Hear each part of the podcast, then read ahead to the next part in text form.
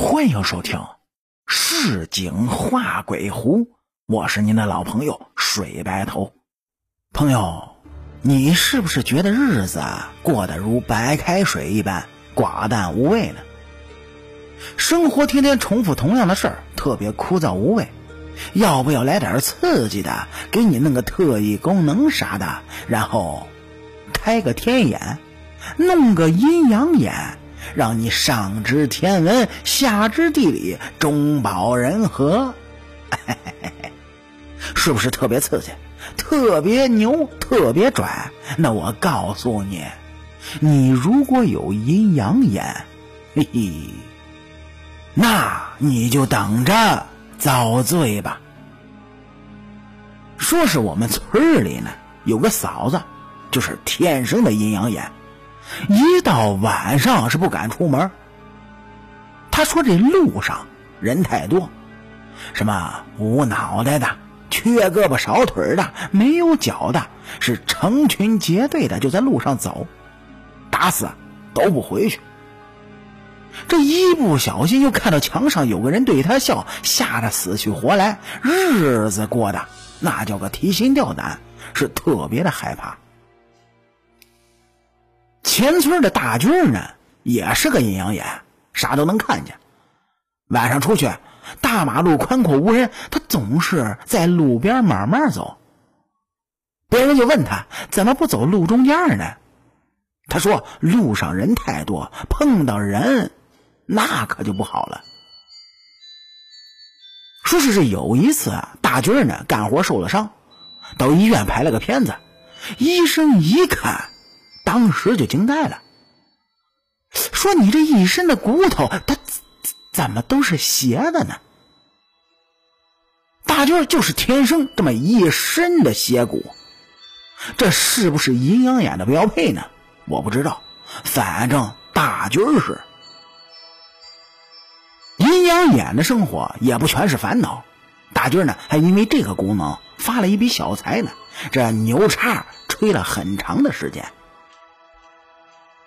话说这邻居的老王呢，是个树贩子，起早贪黑的到四里八乡买树，然后再用架子车拉回家。那时候农村呢还没有拖拉机，更没有汽车，啥都是用人拉。一大早再拉到县里的木材市场里去卖，挣个辛苦钱。老王村后呢有两个大水坑，很大。年长日久的两个水坑挨着，中间呢还有这么一条小路。有一年下大雨，连下了两天两夜，大水就把中间的小路给冲断了。后来村里人为了出行方便，就用土又垫好了。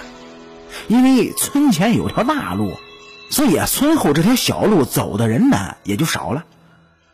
而老王家就住在村里最后一排，挨着小路。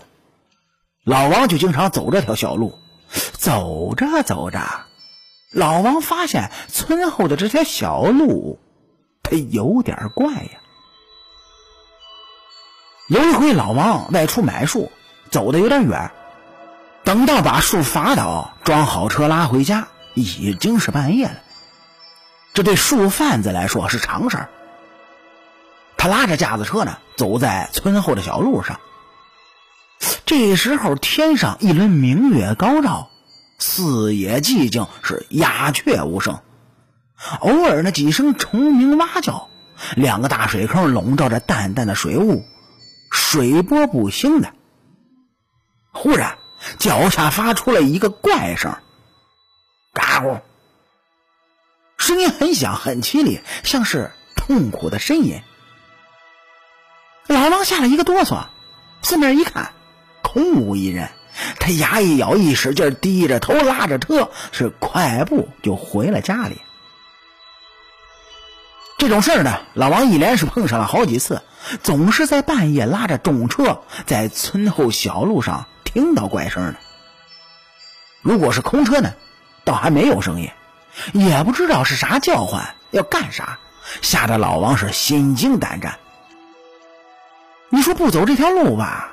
如果要绕路，那就太远太累了。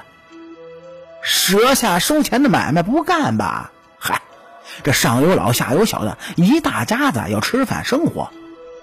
说实话，最难的就是中年人。老王万般无奈，听说大军呢有阴阳眼，就备了点礼物找来了大军，说了情况，最后说：“哎，你看看那是啥？咋回事？咱能不能烧点香烧点纸把他送走？”老哥一家呢还指着这吃饭呢。大军一听是满口答应。第二天夜里，大军来到老王家，二人是七手八脚往架子车上装了一车书，拉着来到村后的小路上。果然是又听到一声恐怖的声音。大军沉住气，定住神，睁开眼，用心的观察，一看之后是哈哈大笑，说：“老王，你发财了，不过你得分我一半的钱，不然我不告诉你。”老王就在那说呢，啊，好，好，好，你说吧。呃，那我告诉你啊，这个小路下面有一个大鲶鱼，钻进泥里出不来了。它白天不敢叫唤，到夜里你这重车一压，它受不了就叫唤了。哎，你需要这么这么这么这么样。大军是如此这般的安排了一番。老王把树拉回了家卸了，然后又叫来了兄弟、堂兄弟七八个。找来大网、大绳、铁锹等工具，一群人浩浩荡荡的拉着牌子车呢，就来到了小路上。大军儿一指地方，大家是七手八脚的开干了。一会儿就看到这条大鲶鱼足有两米长，几百斤重，在泥里是直蹦的。大家赶紧是用网网住了这条鱼，按住，然后用绳子捆上。幸亏这条鱼也不知道在这儿困了多长时间，是又渴又饿，也没劲儿了。否则，嘿嘿，别说七八个人，十多个人都本想逮住它。就这样，几个棒小伙费了老大劲儿才按住了鱼。大家把鱼抬上了架子车，又把小路垫好，也没耽搁，直接就去了县城的鱼市。第二天的一大早，这鱼市里就炸开了锅了。大家纷纷的都来看大鲶鱼，都说太大了没见过。后来有个做乐器的，就花了两千块买了这条鱼，说是用鲶鱼皮蒙二胡用的。大军呢如愿是分了一千块，揣着钱是高高兴兴的回家了。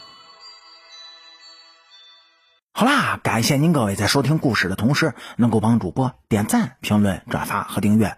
我是您的老朋友水白头，市井画鬼狐，下期更精彩。